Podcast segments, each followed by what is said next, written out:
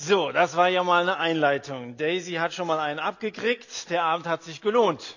Bisher für Daisy. Erstmal mal sehen.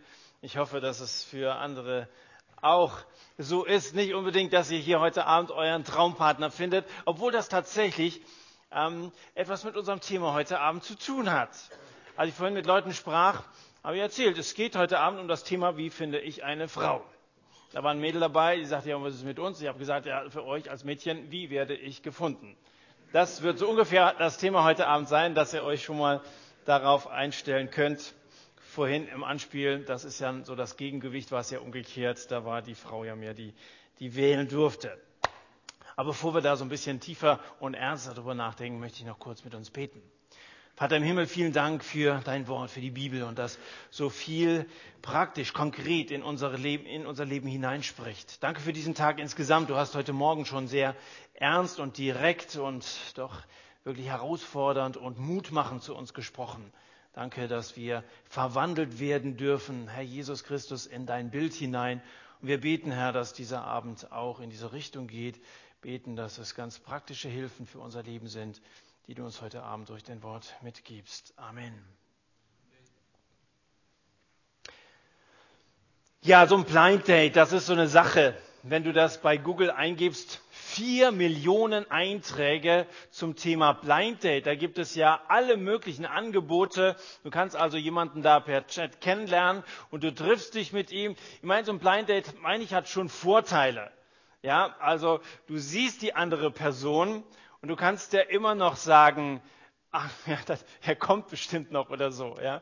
Also wenn man sich noch gar nicht gesehen hat, dann kann man im letzten Moment noch irgendwie die Biege machen. Also so ist das. Es werden zwei Menschen zusammengeführt, die haben sich noch nie gesehen, auch kein Foto oder so.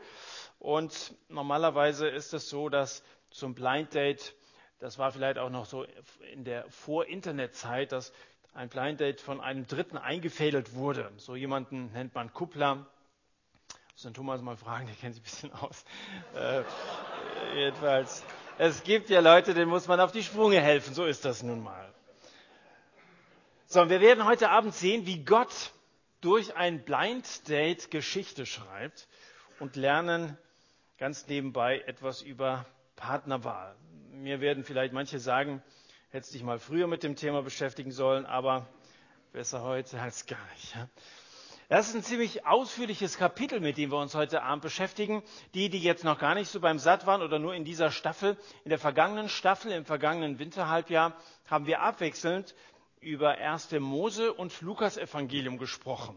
Immer so einige Kapitel über einen Monat, anderthalb in einem Buch und dann wieder gewechselt. In dieser Staffel sind wir bisher nur im Lukas Evangelium unterwegs gewesen und jetzt zum ersten Mal in diesem Winter oder in diesem Halbjahr 1. Ähm, Mose. Wir sind also bis Kapitel 22 gekommen. Jetzt, heute Abend, Kapitel 24. Das hat insgesamt 67 Verse. Deswegen werde ich euch das nicht alles vorlesen, sondern werde so ein bisschen durch dieses Kapitel durch erzählen. Aber einen Vers, den würde ich so als den Schlüsselvers. Du findest in vielen Kapiteln so einen Vers, der die Sache so ein bisschen zusammenfasst. Den möchte ich als Schlüsselvers bezeichnen. Den will ich euch vorlesen, und zwar 1. Mose 24, Vers 7.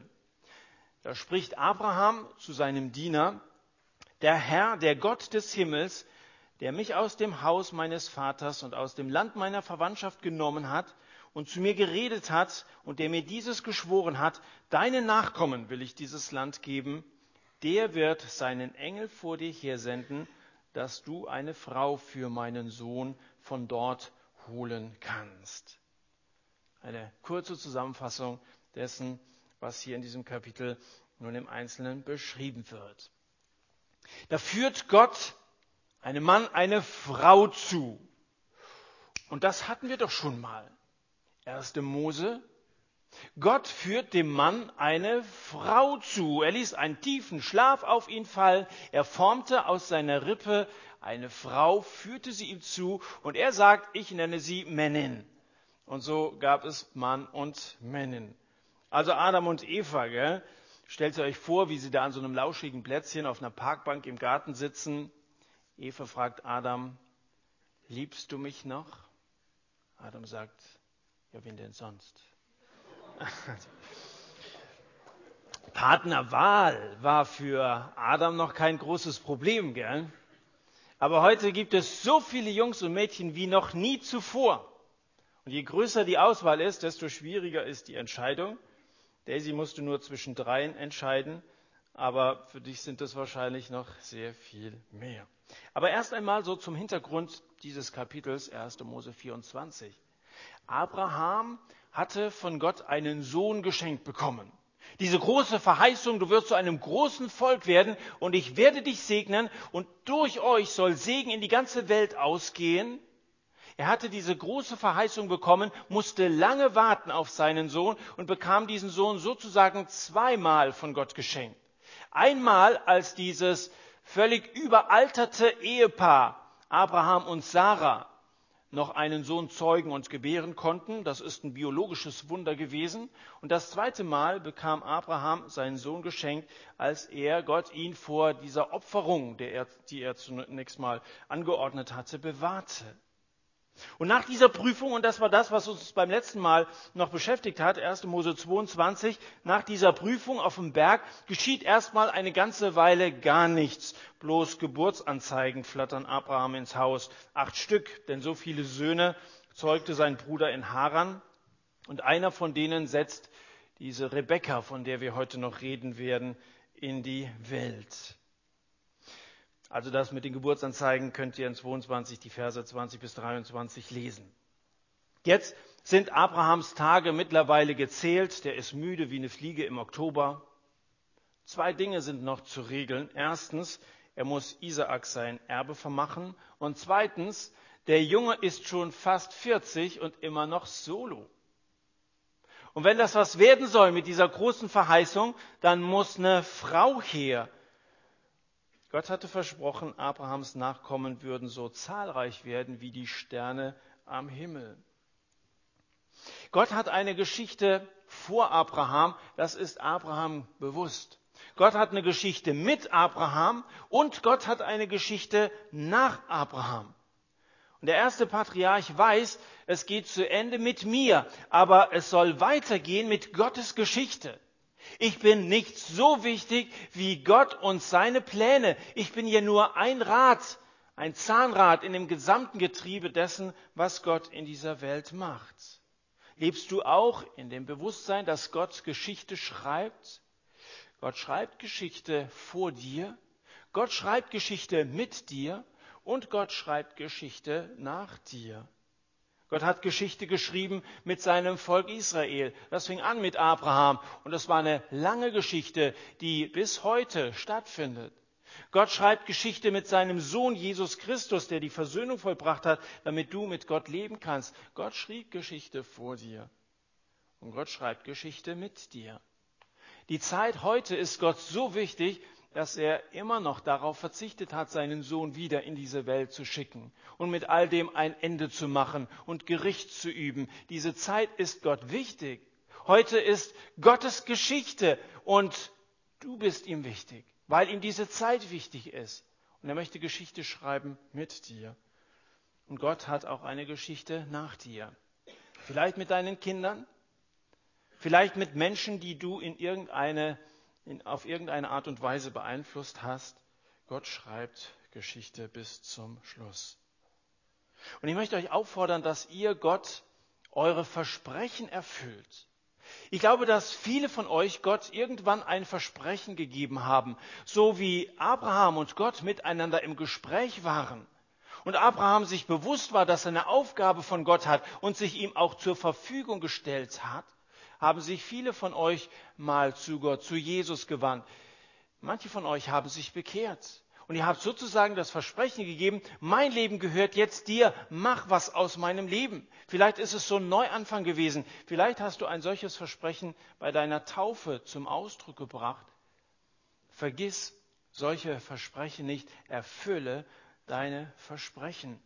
Es hat keinen Sinn, über irgendwelche anderen Aspekte des Willens Gottes für dein Leben nachzudenken, danach zu fragen, wer soll meine Frau werden, wenn du nicht bereit bist, den großen Gesamtplan Gottes zu erfüllen mit deinem Leben.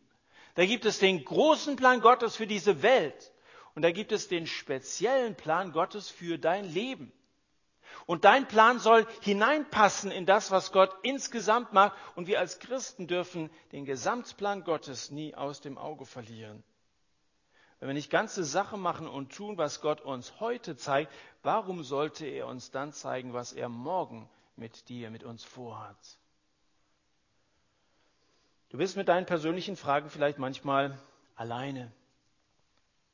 Du hast niemanden, mit dem du so richtig darüber reden kannst. Da bist du verliebt in jemanden. Du hast es aber noch nicht so zum Ausdruck gebracht, weder ihm oder ihr gegenüber, noch hast du jemanden, mit dem du über solche Dinge redest. Aber was den Gesamtplan Gottes angeht, dann kannst du sicher sein, dass viele Christen danach trachten, diesen Plan auszuführen. Und gerade das sind Ansprechpartner, mit denen du zusammen reden und zusammen beten kannst, mit Gott über so ein Thema reden kannst. Christen sind dafür da, füreinander da zu sein. Wenn wir Gott anrufen, dann lässt er uns nicht irgendwo in der Warteschleife hängen, sondern er verbindet uns mit anderen Christen.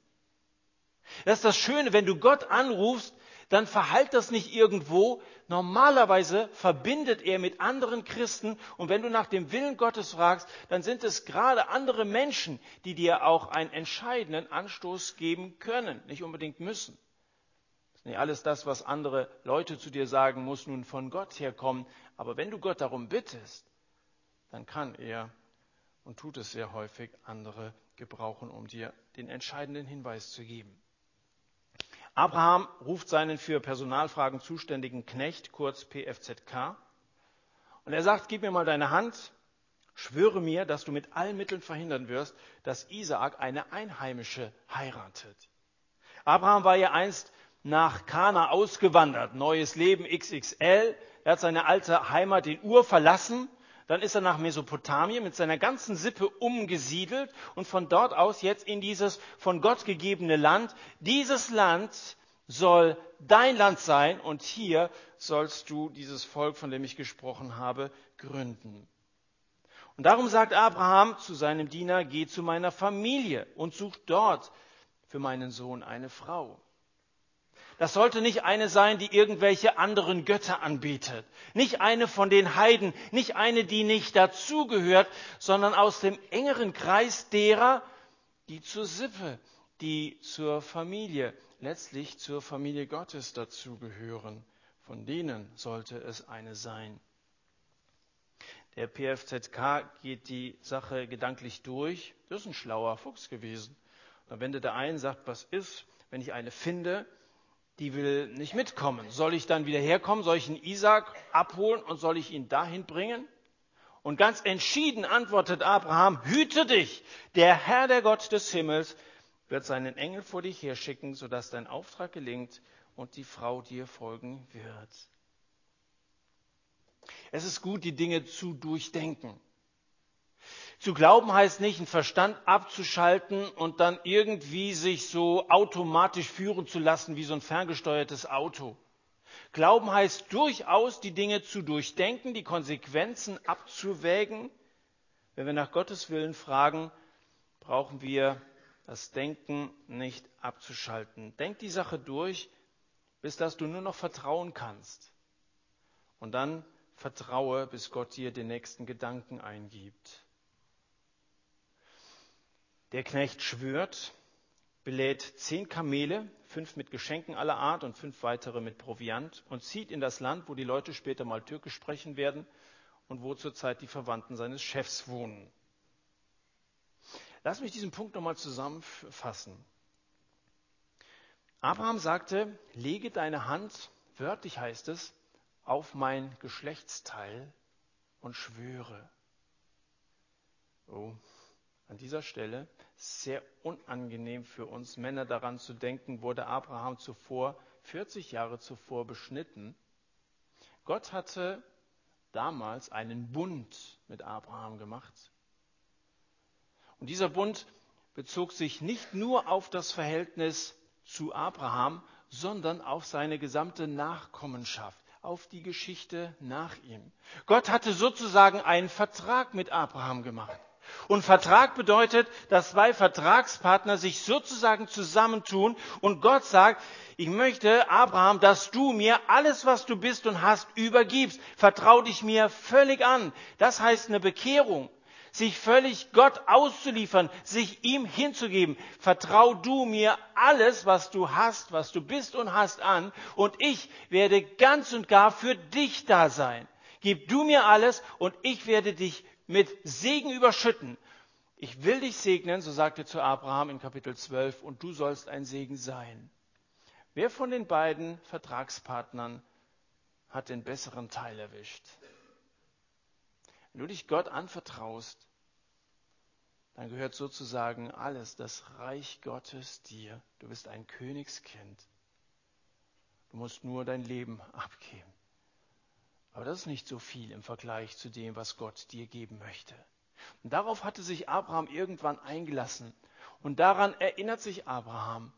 Und deswegen lässt er seinen Diener schwören bei seinem Geschlechtsteil, weil es um das Geschlecht Abrahams geht, um seine Nachkommenschaft geht, weil es viel mehr geht, um viel mehr geht als nur um ihn. Oft drehen sich unsere Gedanken um uns. Es muss mir gut gehen, ich muss einen richtigen Partner, ich muss einen richtigen Beruf, ich muss möglichst viel mitnehmen aus diesem Leben. Nein, es geht um viel mehr, es geht um das Reich Gottes. Schwöre mir bei diesem Bund, bei diesem Vertrag.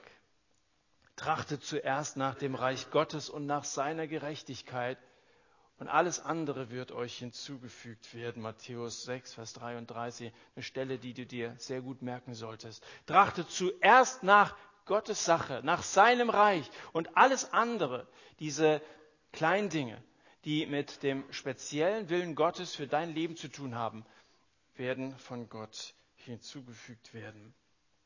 Erfülle Gottes generellen Willen, seinen Plan, dann wird er deinen speziellen Willen offenbaren oder seinen speziellen Willen für dein Leben. 800 Kilometer später kommt der Heiratsvermittel vor der Zisterne, vor dem großen Tor der Stadt Nahors an. Und er denkt an zweierlei, an Trinken und an Frauen, allerdings aus anderen Beweggründen wie die meisten Männer. Es sind geistliche Beweggründe gewesen.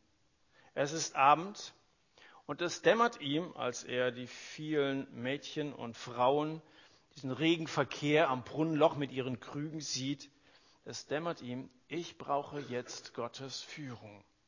Ich bin angekommen, da sind eine ganze Menge, die sich anbieten würden, hübsche Mädchen waren dabei, jetzt brauche ich Gottes Führung, wer soll es denn jetzt sein? Und er blickt zum Himmel und betet, Vers 12, 13, 14, wenn ihr mitlesen wollt, Herr, Gott meines Herrn Abraham, Lass es mir doch heute begegnen und erweise doch Gnade an meinem Herrn Abraham. Siehe, ich stehe an der Wasserquelle und die Töchter der Leute der Stadt kommen heraus, um Wasser zu schöpfen. Möge es nun geschehen, das Mädchen, zu dem ich sagen werde, neige doch deinen Krug, dass ich trinke, und das dann sagt, trinke, und auch deine Kamele will ich trinken, das soll es sein, dass du für deinen Knecht bestimmt hast, und daran werde ich erkennen, dass du an meinem Herrn Gnade erwiesen hast. Beten heißt zurücktreten und zu sagen, Gott, das ist jetzt dein Ding. Der hätte ja jetzt mal gleich anfangen können, hätte ja mal die eine oder andere ansprechen können, mal so ein bisschen testen, wo kommt die her und ist sie gut drauf und so. Er hat erstmal das Gespräch mit Gott gesucht. Beten heißt zurücktreten, heißt hellwach zu sein und beobachten. Des Öfteren finden wir im Neuen Testament die Aufforderung, wachet und betet. Und das nicht nur im Garten Gethsemane, da sind sie eingepennt. Das heißt nicht nur, dass du bei der stillen Zeit das möglichst nicht in der Diagonalen machen sollst, sondern dass du wach bleiben solltest, wenn du betest, wachen und beten. Ich glaube, es heißt auch, zu beten und dann aufzupassen, wachsam zu sein, wo Gott jetzt in meinem Alltag eine Antwort gibt. Gott möchte antworten, aber wahrscheinlich sind wir manchmal so beschäftigt oder so laut oder wie auch immer, dass wir viele Fingerzeige Gottes gar nicht mitbekommen. Der Knecht hat sich diese ganze Szene vor dem Tor erst einmal in aller Ruhe angeschaut, nachdem er gebetet hat. Und dann hat er ja Gott sogar noch ein interessantes Angebot gemacht. Also ich könnte mir vorstellen, sagt er so und so, könnte es passieren. Ich bitte jemanden zu trinken und die sagt, ja, ich trinke dich, aber auch deine ganze Kamelhorde da noch mit. Dann soll es die sein. Hm. Er hatte sein Gebet noch nicht zu Ende gesprochen, als ein bildhübsches Mädchen auftaucht. Die war so eine Mischung aus Schönheit, Ansprechbarkeit, Güte, Großzügigkeit und sie war sehr fleißig. Der Traum von einer Frau. Manfred. Die hätte für Ordnung zu Hause gesorgt. Das war eine Frau, die nicht nur gut aussah. Manchmal sehen sie gut aus, aber du kannst für nichts gebrauchen. Manchmal sind sie fleißig und sie sind hässlich. Gell? Aber das war eine, die war alles in allem. Eine Traumfrau sollte die es sein. Entschuldige, Fräulein, dass ich dich so einfach anspreche, sagte er mit leichtem Akzent. Aber ich habe Durst und keinen Becher. Könnte ich vielleicht bei dir? Und sie schöpft keinen Verdacht, was dahinter stecken könnte, dafür aber Wasser. Einmal für den Reisenden und für die ganze Karawane gleich mit. Vers 19. Auch für deine Kamele will ich schöpfen, bis sie genug getrunken haben. Ich habe im Internet mal recherchiert, was ein Kamel säuft. Hast du eine Vorstellung?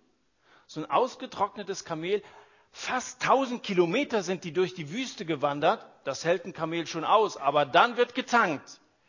Die schaffen 140 Liter in 10 Minuten. Ein Kamel, und das waren 10. Gehen wir mal nur von 100 Litern aus, mal 10 Kamele, 1000 Liter Wasser, das sind 1000 Kilo, das sind eine Tonne, die an Wasser da zum, zum, zur Tankstelle äh, geschleppt werden mussten. Also das war eine ganz schöne Schufterei. Die hat ganz schön Überstunden machen müssen an diesem Abend. Das ging wahrscheinlich bis in die Nacht hinein. Und dieser Knecht, er beobachtete. Hat noch ein paar Männer dabei gehabt. Ja, das, das hätte Manfred auch gefallen. Also, die Frau schuftet sich da ein ab. Aber die Überstunden wurden großzügig bezahlt. Einen Ring und zwei Spangen aus Gold bekommt sie. Und dann fragt der PFZK, welche Tochter bist du? Und können wir vielleicht bei euch übernachten? Und das hätte sie jetzt eigentlich stützig machen sollen, aber das Mädchen ist völlig arglos. Andere Länder, andere Sitten, denkt sie. Also Geschenke bin ich für zu haben. Und dann gibt sie brav Auskunft. Und so erfährt der PFZK, das ist eine Verwandte Abrahams, die Tochter des Sohnes seines Bruders Nahor. Also habt ihr verstanden? Abraham hatte einen Bruder, der hieß Nahor. Der hatte einen Sohn und dessen Sohn war die Rebekka. Es war also eine Nichte von Abraham, wenn ich das so richtig verstehe.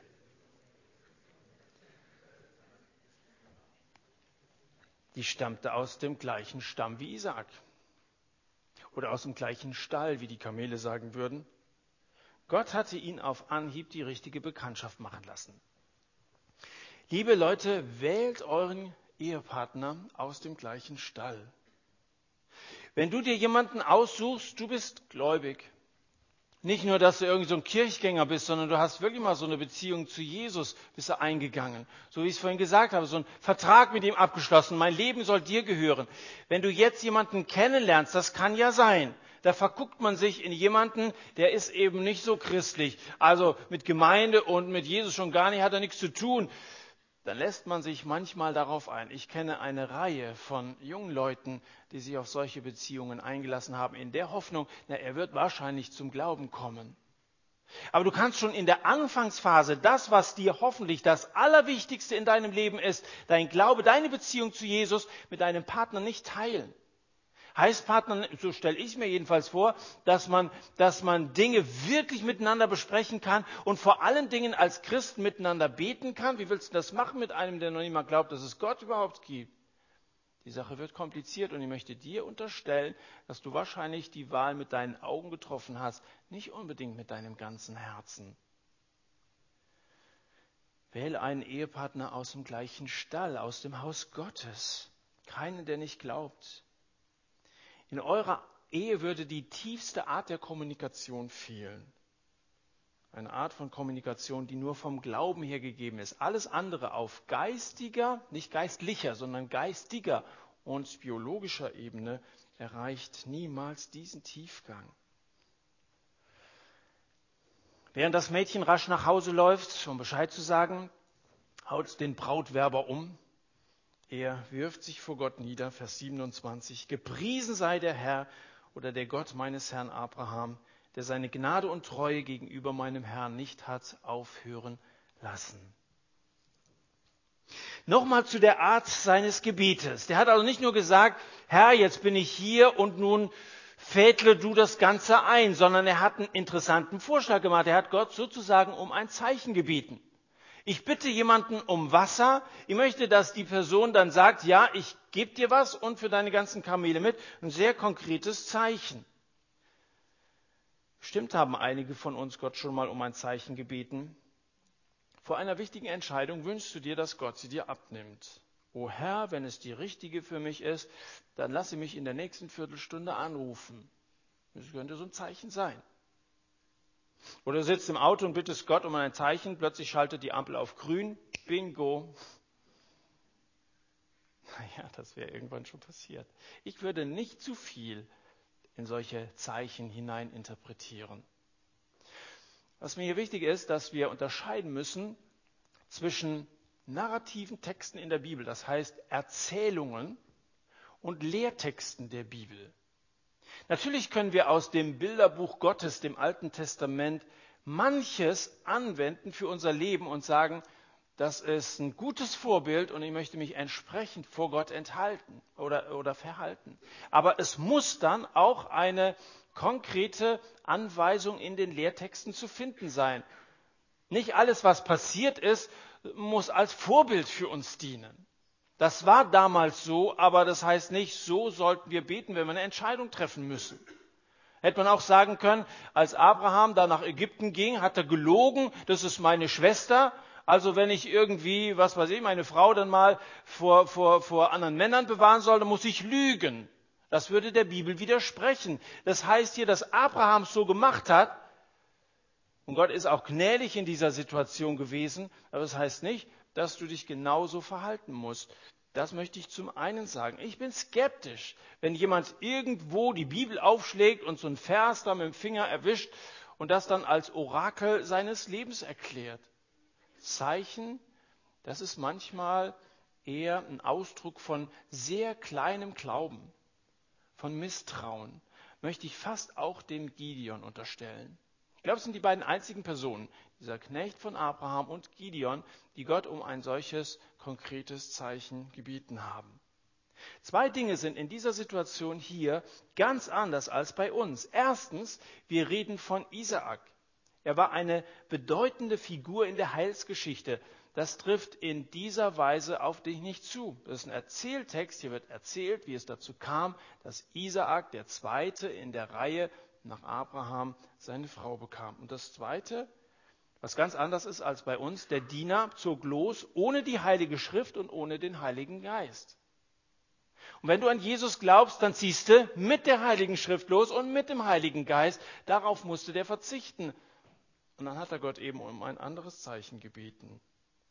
In dem Neuen Testament, ich habe vorhin gesagt, das sollte sich schon irgendwo wiederfinden. Ein Lehrtext, wenn im Neuen Testament von Zeichen gesprochen wird, dann unterstellt Jesus den Pharisäern, ihr erwartet Zeichen von Gott und versucht ihn damit. Ihr erwartet irgendwelche Zeichen, aber das Wort Gottes, das habt ihr nicht gelesen. Und manche versuchen Gott mit solchen Zeichen. Kannst du mal versuchen, Gott zu provozieren, indem dass du über die Autobahn marschierst. Gott hat ja in der Bibel verheißen, dass er seine Leute bewahren wird. Und da sagt Jesus, es ist eine Versuchung Gottes, wenn du ihn auf diese Art und Weise um ein Zeichen bittest. Wenn mir nichts passiert, dann habe ich eine Bestätigung, Gott steht wirklich zu mir. Könnte schon passieren, dass du da umgenietet wirst. Wenn du dich Gott unterordnen und seinem generellen Willen folgen willst, und das kann ich heute Abend nicht genug betonen, dass es um den großen Plan Gottes geht, wenn du dich seinem generellen Willen unterordnen willst, dann sag zu ihm, wie es im Psalm 40, Vers 9 so schön heißt, deinen Wohlgefallen zu tun, mein Gott, liebe ich, und dein Gesetz ist tief in meinem Innern. Du hast das Wort Gottes und du hast, wenn du an Jesus glaubst, den Geist Gottes. Dann sag es so, deinen Wohlgefallen zu tun, liebe ich. Ich möchte danach fragen, was dir gefällt. Und dein Gesetz ist tief in meinem Inneren, so fest verankert, dass das der Kompass meines Lebens sein soll. Und dann kannst du gerne hinzufügen, Herr, irgendwo in der Ferne mag auch eine Frau zu diesem Plan gehören. Das kannst ihm sagen. Du kannst mit Gott über alles reden. Und dann bete, mach Geschichte mit mir und zeige mir nach und nach deinen Plan. Und wenn ein Partner dazugehören soll, möchte ich das erkennen. Das tut Gott nach und nach. Wenn du dich selbst verpflichtest, Gott allgemein zu dienen und seinem allgemein gültigen Willen zu folgen, dann öffnest du Gott die Türen, damit er dir auch den speziellen Willen für dein Leben zeigt. Aber das macht Gott meist Schritt für Schritt. Den speziellen Willen zeigt Gott uns nicht in seinem Wort der Bibel dass du schon mal so die letzten Seiten vorschlagen kannst und gucken kannst, aha, so geht die Geschichte aus. Deine Lebensgeschichte, die steht irgendwo im Himmel aufgeschrieben, aber eben nicht in der Bibel. Da steht sein genereller Wille aufgeschrieben. Würden wir ja gerne machen, dass wir das irgendwie von hinten sehen. Nein, Gott zeigt es uns Schritt für Schritt. Und das ist bei Abraham auch so gewesen, bei Isaac auch so gewesen, bei diesem Knecht auch so gewesen. Gott hat ihm Kapitel 24 von 1. Mose ja nicht auf einmal offenbart. Hätte er machen können. Hätte den Namen nennen können und alles wäre klar gewesen. Aber die Gefahr ist, dass wenn Gott dir so einen Fünfjahresplan an die Hand gibt, dass du nur noch nach diesem Plan orientiert lebst und nicht mehr von Gott abhängig bist. Weißt du, dann hat dir Gott irgendwie gesagt, da und da soll es drauf hinauslaufen, dann bist du ganz unabhängig von Gott, dann brauchst du ihn ja gar nicht mehr. Aber ich glaube, deswegen wird uns Gott immer nur Schritt für Schritt in seine Pläne einweihen, weil er möchte, dass wir abhängig bleiben von ihm. Und außerdem sagt Jesus, in Johannes 16, Vers 12, noch vieles habe ich euch zu sagen, aber ihr könnt es jetzt noch nicht tragen. Und das gilt, glaube ich, auch für deine Situation. Ich hätte dir viel zu sagen. Und wenn du wüsstest, was in den Jahren, die vor dir liegen, noch auf dich zukommen, du würdest staunen. Ich habe euch viel zu sagen, aber ihr könnt es jetzt noch nicht tragen. Wenn Gott dir heute zeigen würde, was du in 15 Jahren machst, würde es dich vielleicht umhauen das könntest du vielleicht gar nicht verkraften, jetzt zu erfahren. Deshalb entfaltet er seinen Willen einen Tag nach dem anderen, damit wir es tragen können. Als Rebekkas Bruder Laban derweil den Schmuck sieht, den die da mit nach Hause bringt, bietet er sofort an, der Fremde kann in meinem Zimmer schlafen und seine Kamele sollen das beste Futter bekommen. Er rennt zur Zisterne raus und holt die ganze Karawane ins Haus. Im Hause Betuel, das ist Rebekkas Papa, wird aufgetischt. Der PFZK verweigert aber erstmal, weil trachtet zuerst nach Gottes Reich und dann kommt Essen und alles andere, diese Geschenke. Er verweigert erstmal, ich esse nicht, bevor ich losgeworden bin, warum ich eigentlich hier bin. Ich habe einen Auftrag von Abraham, eine Frau für seinen Sohn zu finden und so habe ich die Rebekka kennengelernt. Dann erzählt er die Begegnung am Brunnen vor dem Tore, und zwar sehr ausführlich. Der Bericht des Knechtes ist wortwörtlich das, was bis dahin schon berichtet wurde, sehr ausführlich in allen Details. Details spielen im Plan Gottes manchmal eine wesentliche Rolle. Manchmal sehen wir diese Details vielleicht gar nicht so in unserem Alltag. Da bereite ich eine Bibelarbeit vor und denke, das ist so wichtig, weil ich bin am Sonntag im Satt dran und dann kommt eine E-Mail von jemandem und es stört und ich klicke das erstmal weg. Vielleicht sind es manchmal diese kleinen Details, wo Gott mir zeigen möchte, wo und wie ich ihm dienen kann. Bin schon erstaunt darüber, dass das so wiederholt wird, diese ganzen Einzelschritte, bis das dieses Gebet erhört worden ist. Aber die Kleinigkeiten in deinem Leben sind manchmal die besonders bedeutsamen, wichtigen Momente im Leben mit Gott. Also er erzählt es ausführlich und endet, bevor das Essen allzu kalt wird. Wenn ihr also damit einverstanden seid und unserem jungen Herrn, dem Isaak, eure Rebekka zur Frau geben wollt, dann sagt es mir. Laban denkt sich, was kann da schon schiefgehen? Nach den Erzählungen des Heiratsvermittlers war dieser Isaak eine, eine blendende Partie. Ja, und dann sagt er in Vers 50, vom Herrn her ist diese Sache ausgegangen. Wir können dir nicht sagen, weder Böses noch Gutes. Siehe, Rebekka ist vor dir. Nimm sie, geh hin, dass sie die Frau des Sohnes deines Herrn werde, wie der Herr Jehova geredet hat. Den mitgebrachten Kostbarkeiten, die kannst du hier lassen, sagt er. Geld hat schon manchen religiös werden lassen. Schon manchen. Ich glaube nicht, dass dieser Laban wirklich gläubig war. Und keine Anzeichen, dass der mit Gott, mit diesem Yahweh, mit dem Gott Abrahams lebte. Aber plötzlich hat er sehr fromm geredet. Der Knecht rennt raus, fällt noch mal kurz vor Gott auf die Knie und dann verteilt, als er wieder reinkommt, allerlei Verlobungsgeschenke. Endlich wird gegessen. Danke und lobe Gott für jedes bisschen, was er dir zeigt und wo er dich weiterbringt. Schön, wie dieser Knecht ständig im Gespräch bleibt mit Gott. Manchmal, wenn wir eine Anweisung bekommen haben, dann machen wir das und haben Gott so schnell wieder vergessen. Wir danken ihm nicht. Wir loben ihn nicht. Lobe Gott nicht nur in solchen Zeiten, wie wir es eben erlebt haben, wenn wir ein paar Lieder singen. Auch dann geht es uns manchmal mehr so um die Musiker, die da vorne stehen oder sonst irgendwas. Mit deinem Herzen lobe Gott, räum jeden Tag so, ein, so einen Platz in deinem Alltag ein, wo du Gott dankst für jeden Schritt, wo er dich geführt hat. Selbst wenn du denkst, manchmal ist ein bisschen Stillstand, dann lobe ihn dafür, dass es dir gut geht und dass er dir Zeit lässt. Auch in Bezug auf die Partnerfrage, dass er dir Zeit lässt, dass du ein bisschen reifen kannst. Das ist gut, dass Gott es so tut. Gott hat gute Pläne mit seinen Kindern und ihm gebührt viel mehr Dank und Lob, als wir ihm oft geben.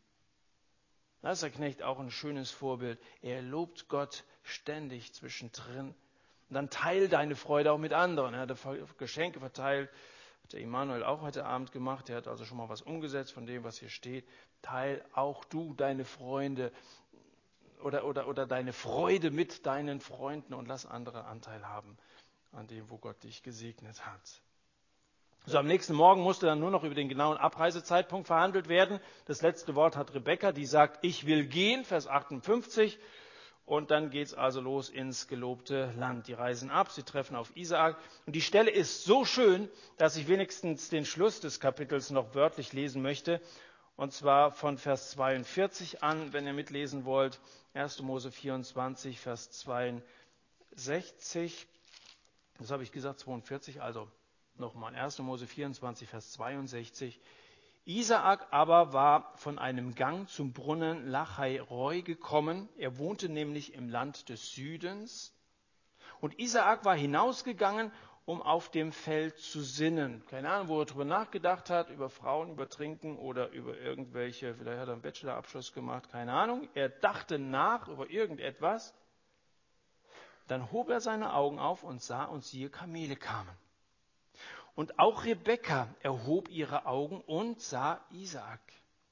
Da glitt sie vom Kamel und sagte zu dem Knecht, wer ist dieser Mann, der auf dem Feld auf uns zukommt? Und der Knecht sagte, das ist mein Herr. Dann nahm sie den Schleier und verhüllte sich. Der Knecht aber erzählte Isaak all diese Dinge, die er ausgerichtet hatte. Dann führte Isaak sie in das Zelt seiner Mutter Sarah und er nahm Rebekka und sie wurde seine Frau und er gewann sie lieb.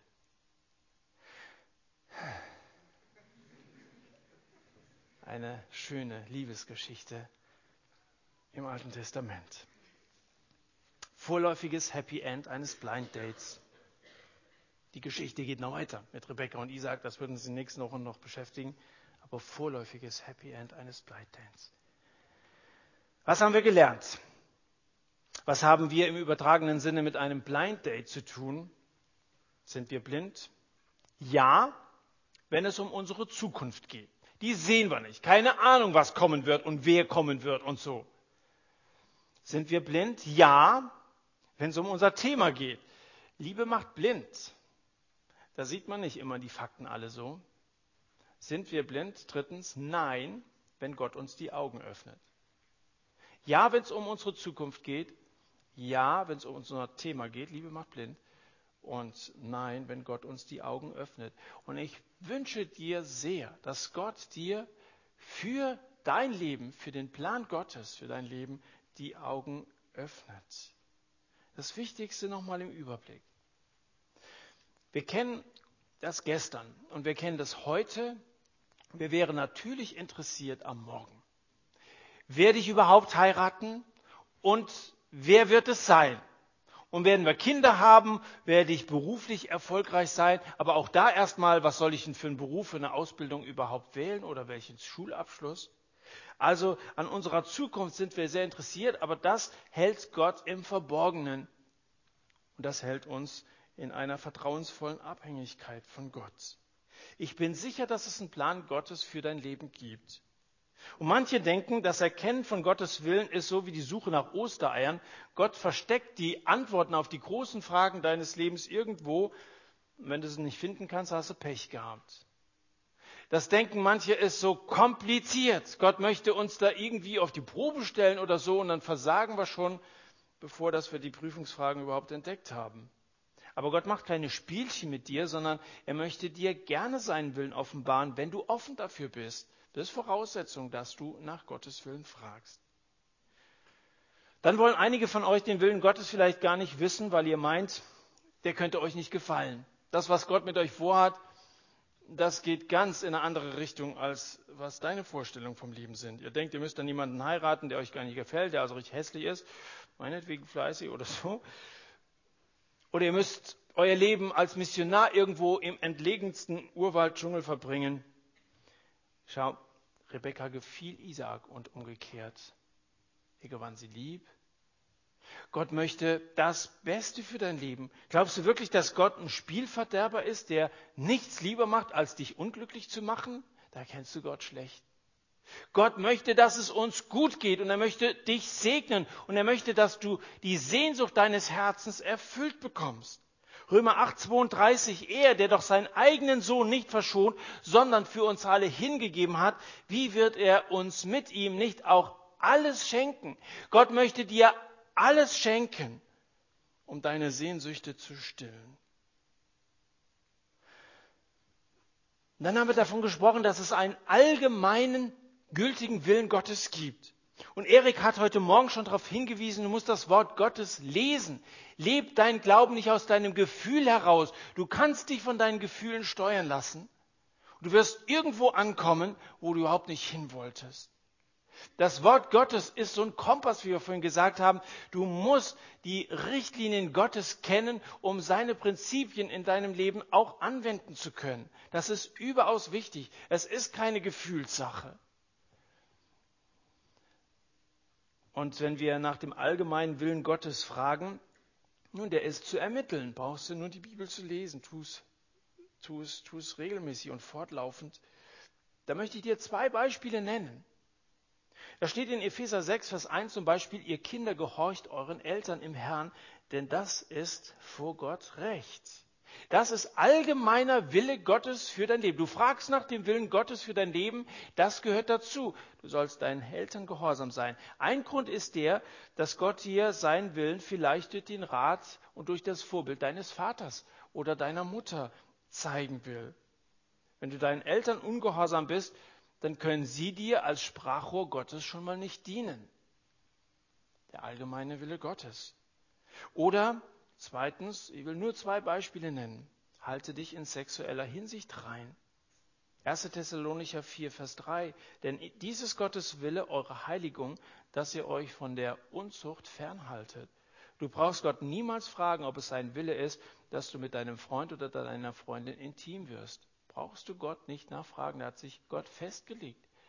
Tut es nicht, haltet euch rein, führt ein geheiligtes Leben. Auch das gehört zu dieser Verwandlung, dieser Metamorphose, über die wir heute Morgen nachgedacht haben, mit dazu. Es wird Fälle geben, und das möchte ich der Vollständigkeit dazu sagen, wo mehrere Wege offen bleiben werden. Ich glaube nicht, dass es einen Weg gibt, und wenn du den verfehlst, dann kommst du nicht am Ziel an oder so. Also, dass es in der ganzen Welt einen Partner gibt und wenn du den nicht gefunden hast oder jemand anderen hat dir im letzten Moment vor der Nase weggeschnappt, gibt's ja auch schon mal, dann wirst du immer unglücklich bleiben. Das glaube ich nicht. Ich glaube, dass es viele Fälle gibt, weil Gott uns durchaus als freie Menschen gewollt hat, befreit hat, wo wir selber entscheiden können. Und manchmal fragt mancher vielleicht deswegen so lange nach Gottes Willen und kommt nicht voran, weil Gott längst sagt, Mensch, dann entscheid dich doch irgendwie, ob so oder so, es passt schon. Haddon Robinson hat in seinem Buch, wo es um den Willen Gottes geht, wo geht's lang, ist der Titel geschrieben, es gibt Leute, die haben eine eher schlechte Entscheidung getroffen, aber haben das Beste daraus gemacht. Und es gibt andererseits Leute, die haben eine gute Entscheidung getroffen, Sie haben nichts daraus gemacht. Die Frage ist, was ist besser? Es ist besser, irgendwie vielleicht eine zweitrangige Entscheidung getroffen zu haben, aber in der Abhängigkeit von Gott trotzdem nach seinem Wohlgefallen gelebt, gelebt zu haben und du wirst ein gesegneter Mensch sein. Es gibt manchmal mehrere Wege, die offen stehen, wenn wir mit seinem allgemeingültigen Willen übereinstimmen. Und wenn du versuchst, den speziellen Willen für dein Leben zu erkennen, dann erlaubt es Gott manchmal, dass du das tust, was der Wunsch deines Herzens ist. Dann tu das, was du möchtest. Und tu es in der Abhängigkeit von Gott. Damit sind wir am Ende von heute Abend. Mit dem Abend habe ich dir nicht sagen können, wen du heiraten sollst. Habt ihr wahrscheinlich auch nicht erwartet. Ja? Oder kommt nachher, na, ich gebe euch eine Liste mit oder so. So war es nicht gedacht heute Abend. Aber ich hoffe, dir so ein bisschen Ängste vor der Zukunft genommen zu haben. Lass dir dein Vertrauen stärken, indem dass du diese Prinzipien beachtest. Erstens, ordne dich dem allgemeinen Willen Gottes unter. Gott hat einen großen Plan in der Vergangenheit, in der Gegenwart und in der Zukunft. Ordne dich dem allgemeinen Willen Gottes unter. Werde dir in Bezug auf deine Errettung klar. Lebe ein geisterfülltes Leben. Bezeuge Jesus. Das möchte Gott. Gott will, dass alle Menschen errettet werden. Arbeite daran mit. Möglichst radikal, wie uns uns Erik heute Morgen gesagt hat. Sei deinen Eltern gehorsam halte dich rein in sexueller Hinsicht, ordne dich dem allgemeinen Willen Gottes unter. Erstens. Zweitens, suche nach dem speziellen Willen Gottes. Prüfe jede Entscheidung anhand der Bibel und prüfe jede Entscheidung im Gebet vor Gott und wache und bete, sei aufmerksam auf das, wie Gott dich führen möchte.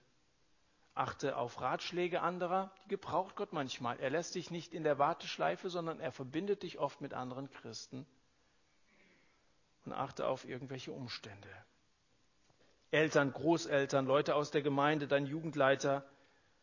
Da Liebe gelegentlich blind macht, ist es ratsam, einen objektiven Dritten über die Sachlage zu befragen. Kann ich dir sehr empfehlen bist manchmal so von deinen Gefühlen eingenebelt, dass du nicht mehr in der Lage bist, selbst Entscheidungen zu treffen. Sei doch froh, dass Gott dir Leute zur Seite stellt. Und das Dritte, mache das, was du gerne möchtest. Sei zuversichtlich, dass Gott dir die Wünsche deines Herzens erfüllen möchte, solange dein erster Wunsch der ist, ihm zu dienen. Dieser Abend ist vielleicht eine von vielen Stationen auf dem Weg, nach dem Willen Gottes zu leben, den Willen Gottes für dein Leben zu erkennen. Dann lass uns am Ende dieses Abends so beten, wie der PFZK den Vers 27 am Ende gesagt hat, mich hat der Herr den Weg zum Haus der Brüder meines Herrn geführt. Mich hat der Herr den Weg zum Haus der Brüder meines Herrn geführt. Hier sind viele Brüder und Schwestern. Ich weiß nicht, wie du hierher gekommen bist. Vielleicht hat Gott dich hierher zum Hause der Brüder deines Herrn geführt, so dass wir über die Sache reden können, dass wir miteinander beten können, dass wir uns, bevor es in die neue Woche geht, Mut machen können für unseren Alltag, nach dem Willen Gottes zu leben. Das wünsche ich euch so sehr. Lasst uns noch dafür beten.